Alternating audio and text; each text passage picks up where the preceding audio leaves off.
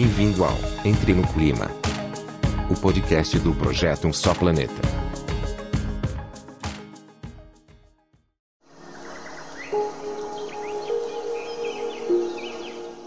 Este episódio faz parte de Um Só Planeta, maior movimento editorial brasileiro para promover práticas sustentáveis, em parceria com Ambipar, Braskem, Endi e Natura. Acesse, informe-se, atue. Não existe planeta B. Um só planeta.globo.com.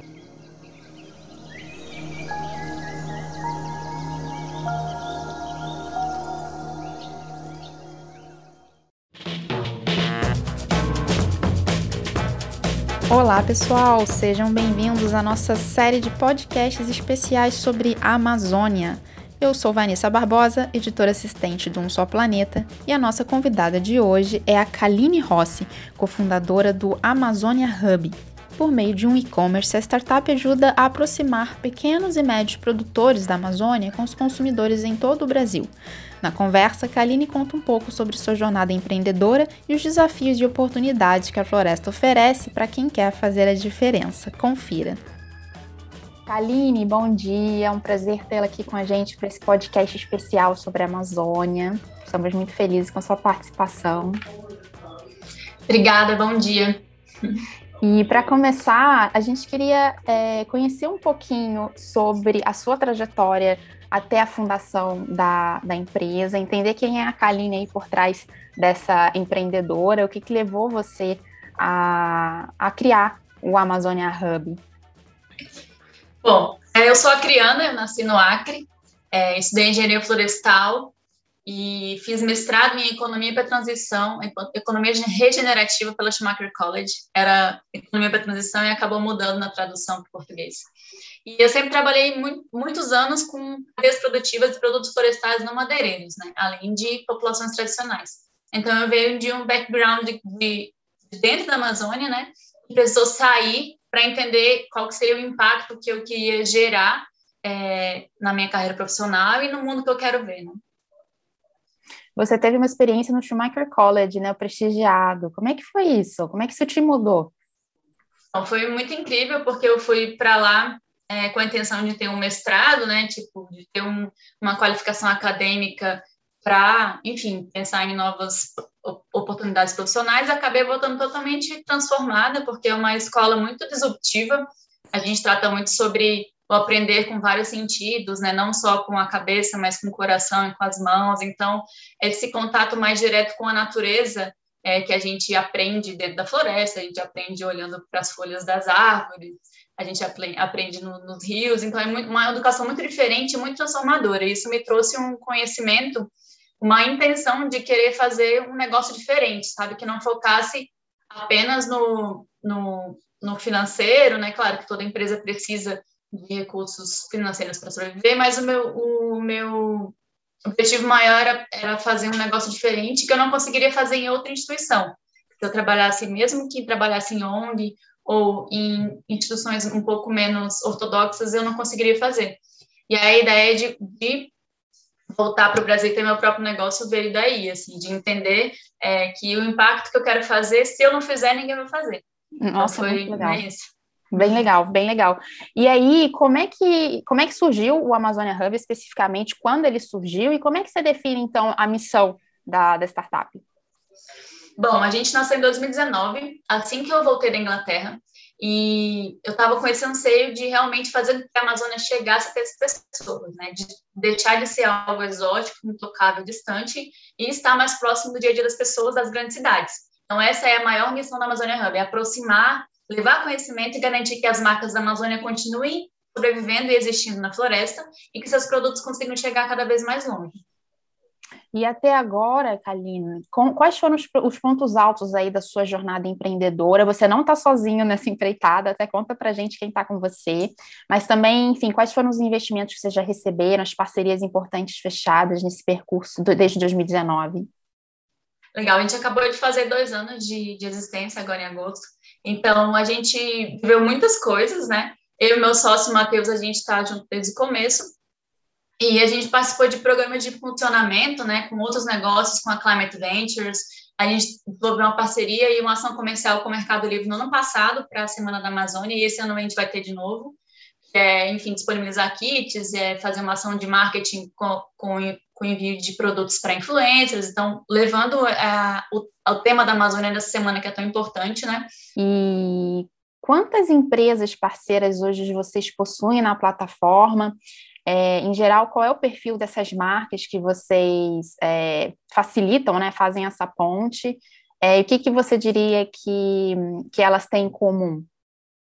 Bom, a gente trabalha atualmente com 12 marcas. Elas são médias e grandes marcas. Quando eu falo médias, são empresas que não têm uma, um volume de produção muito, muito alto, não têm uma infraestrutura que pode bancar uma operação de logística em São Paulo e grandes, a gente trabalha com algumas marcas de gestão consolidadas aqui é, no Brasil, né, como é, marcas de geleia, de chocolate, que já tem, inclusive, centro de distribuição em São Paulo. Então, a gente faz esse mix, onde a gente trabalha com marcas que já são conhecidas e marcas que estão começando a chegar no mercado, né? O que elas têm em comum é, são produtos de origem amazônica, é, quase 90% deles são de produtos de origem extrativista, ou seja, que são coletados da floresta, e outros também de agricultura familiar, ou seja, plantio de frutas, de ervas, como o jambu, cupuaçu, é, outras frutas que são da, da agricultura familiar.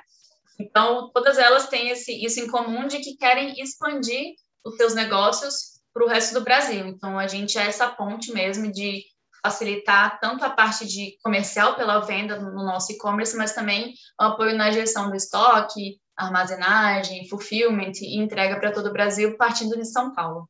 Nossa, bem legal. E como é que vocês escolhem essas parcerias, essas novas marcas? É, enfim, vocês, quando surgiu a Amazônia Hub, quantas eram as parcerias, né? E hoje vocês já estão com bastante, mas como é que vocês, como é que vocês têm calculado também e, e se planejado com esse crescimento aí?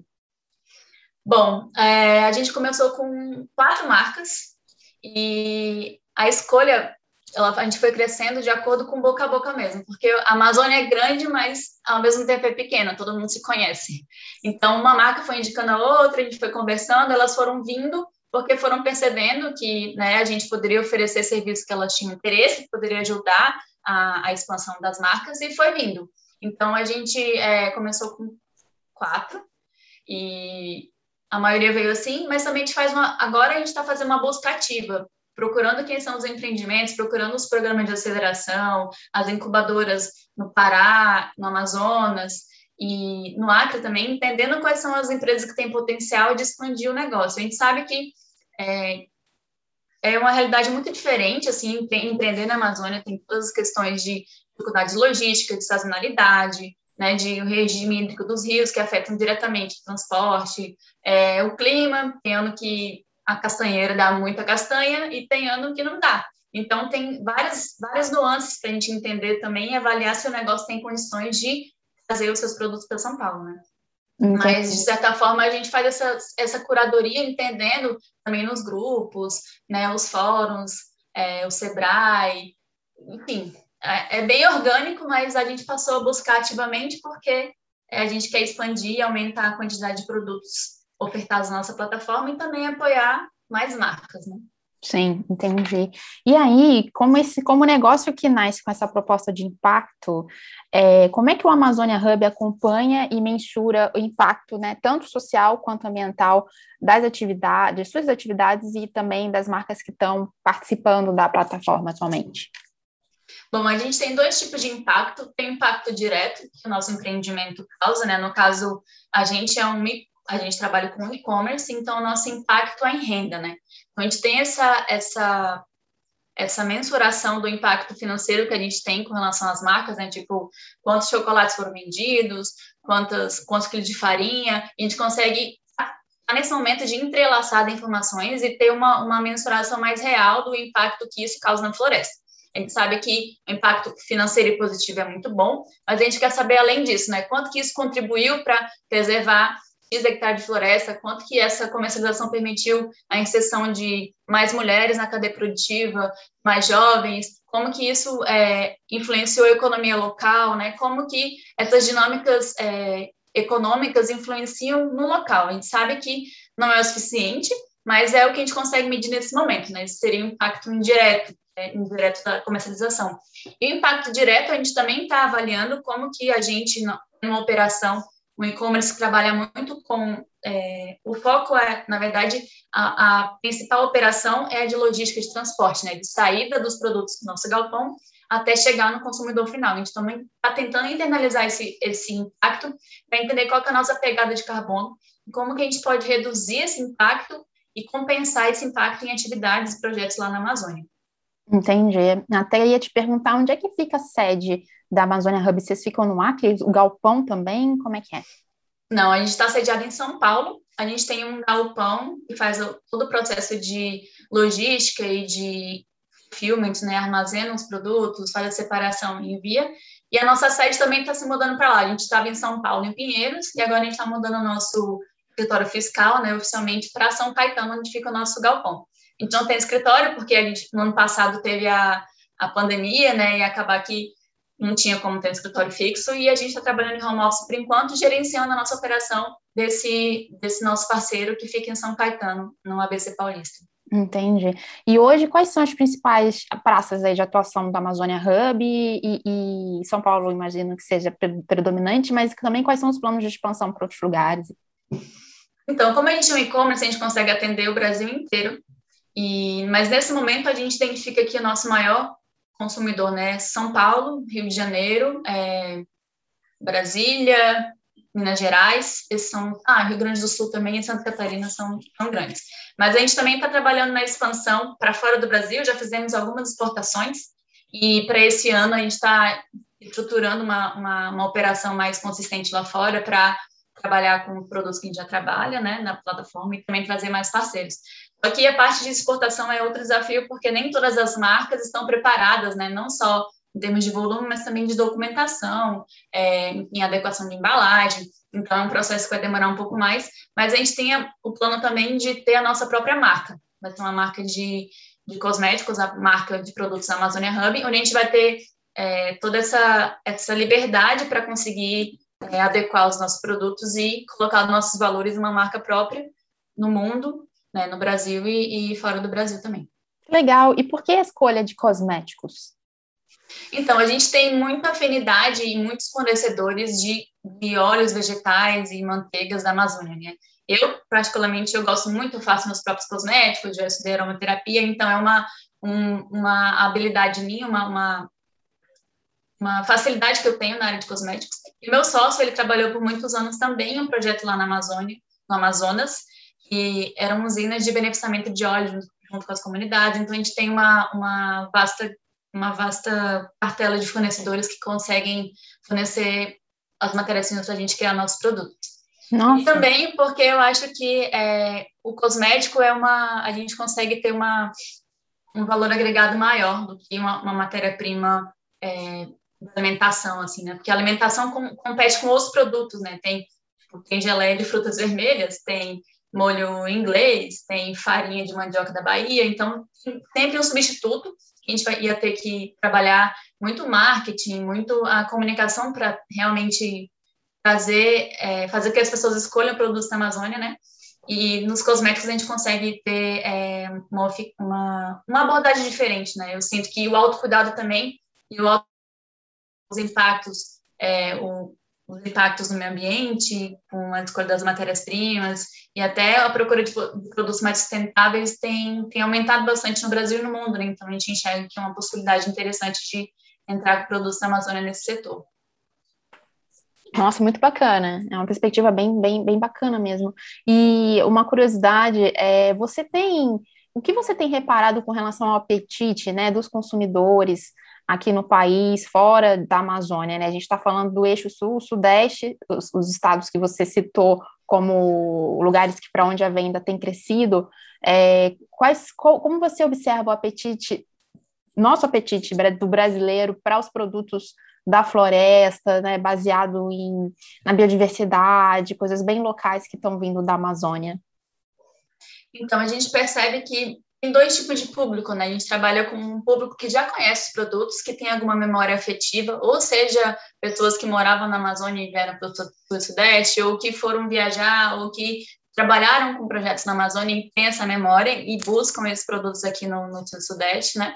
E também pessoas que não conhecem, mas que são influenciadas ou então se preocupam realmente com, com as questões ambientais da Amazônia e querem fazer o seu papel de consumidor para contribuir que a floresta continue. Né? Então, é, a gente tem os produtos que saem mais são os chocolates, que são incríveis, né, de cacau nativo, que o cacau nativo só tem na Amazônia, isso é um fato interessante, tem cacau na Bahia, mas ele veio da Amazônia, então o chocolate lá é muito diferente, e é muito puro, é, é maravilhoso. É, tem também as farinhas de mandioca, tem, a gente tem algumas farinhas que têm certificação de origem, né, como a farinha do Acre, que é a farinha de Cruzeiro do Sul, que só tem lá, então é, é bem famoso. A gente também vende bastante cosméticos, né? a gente tem uma marca de cosméticos que vende óleo de copaíba, mandiroba, óleo essencial de breu. É, geleias também vendem muito bem. É, café, a gente tem agora um café que é feito do caroço de açaí, que é a novidade agora dessa semana, que é, um, é como se fosse um café normal, mas ele não tem cafeína e é feito do caroço de açaí tostado. Então, as pessoas também gostam de muitas novidades. Sempre quando a gente traz coisas novas, produtos novos, tendem a, a, a, gerar curiosidade e aumentar a demanda, né? E é isso, praticamente. Assim, a gente tem uma, uma mais de 60 produtos, né? Mas, em, em, termos gerais, esses são os produtos que mais é, saem. Nossa, que bacana! Café feito da, da, da semente do açaí. Isso. Mas é energético, não tem cafeína, mas tem esse efeito. Não, ele não tem. Ele é mais ele tem nutrientes, ele tem muitas fibras também. Então, ele, como dentro do caroço de açaí tem algumas substâncias voláteis, tem, tem óleos essenciais, ele traz benefícios para a saúde além da, da energia dele. É como se fosse um chafé, a gente chama que é um chafé. É um café mais claro, mais aromático e não, não tem esse, esse pico de energia que tem o café com cafeína, na verdade. É bem, bem, bem diferente. É, é um produto comumente é, consumido é, na Amazônia ou é algo não que é vocês muito. foram atrás e descobriram? Não é muito. É, a gente teve uma marca que trabalhou com a gente que tinha um, um, um, um projeto de começar o café de, o café de açaí, né? É, mas ele é mais comum no Pará.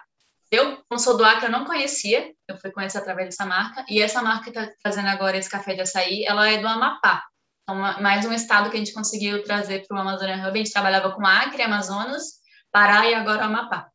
E, mas não é muito comum, na verdade, o que é mais comum mesmo é o, é açaí, né, o açaí líquido ou mais, mais grosso, que as pessoas comem tanto doce como salgado, e o café de açaí é novidade para a gente, então é, é, é, interessante que a gente tem, o nosso desafio também é ajudar as pessoas a construírem hábitos diferentes, né, fazer produtos diferentes para o seu dia a dia, e perceber os benefícios e entender que as escolhas dos produtos que a gente faz, elas impactam diretamente de onde os produtos vêm, né? Então, a gente, é, já passando assim para mais para frente, e os produtos da Amazônia, eles é, ajudam a manter a floresta em pé, isso é fato, né? Isso, é, na verdade, pode ser uma, uma, uma dúvida muito comum, né? As pessoas pensam, ah, mas se eu vou estar comprando, eu vou estar construindo um desmatamento. Isso não é verdade, assim, porque o que causa desmatamento na Amazônia é a substituição de floresta por pasto ou soja ou plantio de monoculturas, né? Então, quando a gente está comprando um produto florestal, ele, ele ocorre dentro da floresta. Então, se a floresta não estiver mais lá, realmente ele não vai existir. Então, quando você está comprando uma castanha, uma geleia, um, um açaí, ele está ajudando a manter a floresta porque ele só ocorre onde existe floresta. Então, é, é, a gente também ajuda a desmistificar esse, esse, esse tema, né, de que comprar produto na Amazônia é, apoia o desmatamento. O desmatamento é carne e, e monocultura. Nossa, bem legal. E aí até fiquei me perguntando aqui, você falou sobre desmistificar ideias. É, na comunicação da, na comunicação do Amazônia Hub, na, na, na, na, comunicação mesmo de marketing, né, diretamente aí na conversa com o consumidor, é, quais são os, os, as características, a, os valores que vocês buscam é, retratar né, nessa, nessa missão, de certa forma, que vocês assumiram de reduzir, de, reduzir distâncias né, entre, o, entre norte e sul, basicamente, né? Bom, o nosso principal pilar é mostrar os benefícios dos produtos, né? É, mostrar a história deles, mostrar de onde eles vêm, e tudo isso trazendo muitas informações, às vezes técnicas, né? Tipo, Tem pessoas que se interessam mais sobre as propriedades físicas e químicas dos produtos, pessoas que se interessam mais pela história. Então, a gente traz muito conteúdo sobre o contexto e sobre os produtos, né? Isso é, é o que está mais em cima. E a segunda, a segunda camada de, de conteúdo é forma de usar. Que às vezes as pessoas até conhecem, querem consumir, mas não sabem como trazer para o dia a dia, né? Então, a gente faz bastante, a gente trabalha com alguns influencers, a gente trabalha também, a gente mesmo fazendo vídeos, fazendo coisas, receitas, colocando lá. E a ideia também é ter uma, uma comunicação mais próxima, né? Por eu ser a Amazônia, por eu ser criana, é o meu lugar de fala, falar sobre a Amazônia. É diferente de, enfim, eu fosse uma outra pessoa e estivesse só me apropriando de um conhecimento que não é meu. Então, é, a gente tenta trazer cada vez mais essa aproximação, essa comunicação é de vida real mesmo, sabe? Porque eu, eu consumo quase todos os produtos no meu dia a dia mesmo. Eu, o meu café, é, as minhas geleias, minha tapioca, as minhas farinhas, meus molhos, tudo é de lá. Então, não é uma coisa forçada. Eu acho que isso faz, faz diferença, assim, quando você está comunicando uma coisa, as pessoas querem enxergar a verdade, querem se conectar com você como pessoa, né? Então, eu me sinto muito confortável fazendo esse trabalho, que eu, eu cuido também dessa parte de comunicação do Amazônia Hub, né? E apesar de não ser formada, mas, enfim, estudando, aprendendo para fazer, porque startup você sabe como é, né? A gente não tem muitos recursos, tem que se virar como, como dá. Exatamente. Então, é por aí. Demais. E hoje, é, Kaline, quais são os principais desafios para vocês aumentarem escala e também para reduzir essas distâncias entre os produtos da Amazônia e os grandes centros consumidores? Bom, em termos de escala, é aquilo que eu te falei, às vezes a gente tem que lidar com a sazonalidade dos produtos, né? Tem a época para cada produto produzir, é, tem a, a, a, os desafios logísticos de transporte. Então, é, às vezes a gente até quer vender uma tonelada de açaí, mas naquele ano só deu 500. E é isso aí. Então, acho que o desafio é entender a, as peculiaridades de cada cadeia produtiva e entender o limite de cada uma. A gente não pode querer é, tratar produtos da Amazônia como se fossem commodities, porque eles não são. Eles não podem ser negociados na bolsa de valor. É, quem está mais ou menos assim é a castanha, né, que tem um volume muito maior, mas a gente não acha que tem que entrar nesse, nesse mesmo nível, sabe? A gente tem que trabalhar com localismo, entender o que o que, que é, aquele produto consegue produzir, o que, que é viável. A gente não, também não quer que as pessoas fiquem escravas para produzir, produzir, produzir, produzir para vender mais, não é?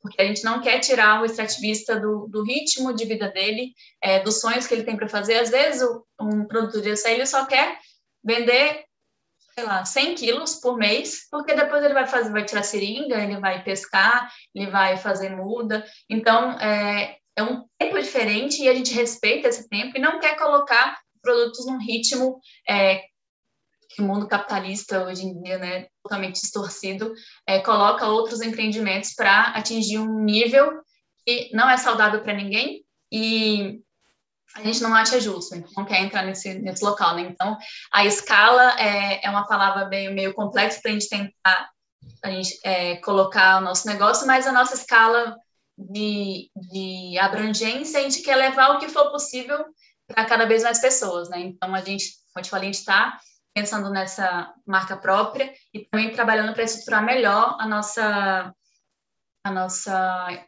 é, operação de exportação e também trazer produtos de outros estados, né? Tipo, não necessariamente aumentar a produção de um mas trazer mais. A Amazônia é muito grande, né? Tem Amazônia peruana, Amazônia boliviana, é, tem Rondônia, que a gente ainda não tem nenhum produto de lá, é, tem o Tocantins.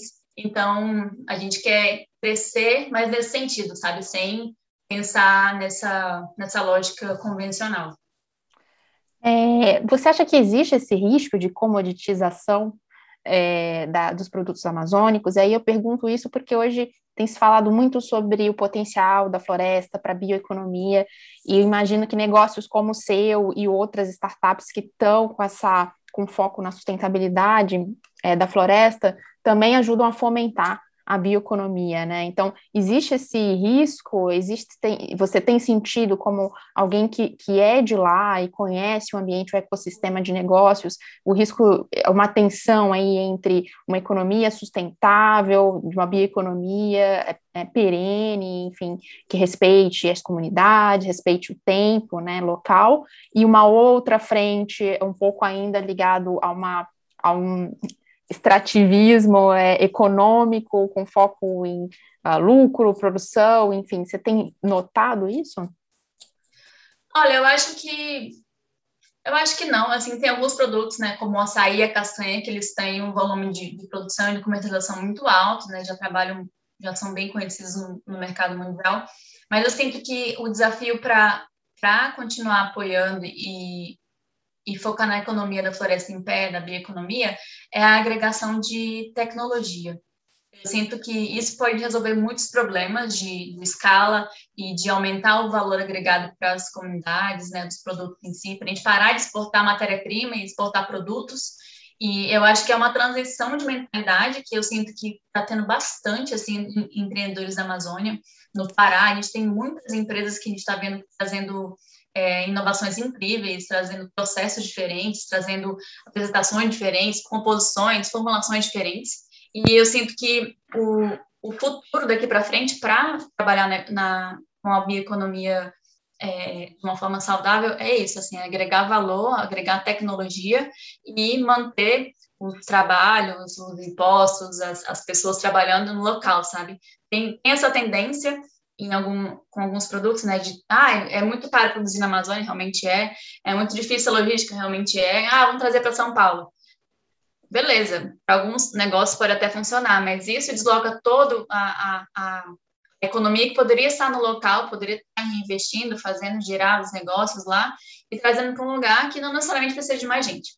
Então, é, eu sinto que acredito muito na, na ciência amazônica, na ciência dos, dos cientistas amazônicos. É, tem muita gente desenvolvendo pesquisas incríveis lá, e eu entendo isso como o futuro, para que a gente consiga realmente é, ter benefícios né, e, e, trabalhar com a floresta em pé, sem prejudicar e sem colocar no, no, numa lógica de mercado que é insustentável para a floresta. Nossa, muito bacana, bem legal essa mensagem. E para fechar, Kaline, como é que você enxerga a, a, o Amazônia Hub daqui a 5, 10 anos, né? Médio, a longo prazo, dentro dessa, desse futuro que a gente é, tem sonhado coletivamente para a região? Bom, é, eu vejo a Amazônia Hub como o primeiro lugar de busca sobre produtos da Amazônia, como se fosse um Google da Amazônia eu vejo a gente sendo o top de pesquisa, onde lá você vai encontrar todos os produtos possíveis da Amazônia, é, você vai conseguir comprar o que você quiser, você vai conseguir ter informações sobre os produtos, e é isso, a gente quer, eu quero, a gente quer ser referência, né, no, nesse, nesse setor de produtos da Amazônia, e também conseguir levar para mais pessoas, né, como eu te falei, a gente ter uma, uma, uma operação estruturada para fora do Brasil, ter a marca própria, é, trabalhar com mais parcerias, pensar em, em, formas inovadoras de, de comercializar os produtos, vending machines pelas estações de metrô São Paulo, é, pensar em coisas mais inovadoras, produtos de, de assinatura, é, colaborações com outras empresas. Então, é, sair só do nosso, do nosso negócio, né, que é o e-commerce, mas pensar em, em outras, outras frentes que também podem ser é, são eficazes para levar os produtos da Amazônia cada vez mais longe. Né? Que lindo. É sonhar grande, né? A floresta faz a gente ter esse olhar para o futuro, né? E quem sabe o seu negócio e outros negócios é, que também valorizem a floresta de pé, valorizem produção local, os produtos, os produtos da região possam também é, pavimentar, né? Uma nova história aí para a Amazônia. Queria agradecer aqui novamente, em nome de Um Só Planeta, sua participação, desejar sucesso na empreitada e quem sabe a gente volta a falar mais para frente, né, à medida que vocês também forem crescendo. Obrigada, Kaline. Muito obrigada, Vanessa. Obrigada a todos e vamos juntos pela Amazônia. Vamos que vamos. Um abraço. Um abraço. Tchau, tchau. Esse podcast é um oferecimento de um só planeta. Movimento editorial brasileiro de maior impacto para enfrentar a crise climática. Comente, compartilhe ideias, engaje. Porque não existe planeta B.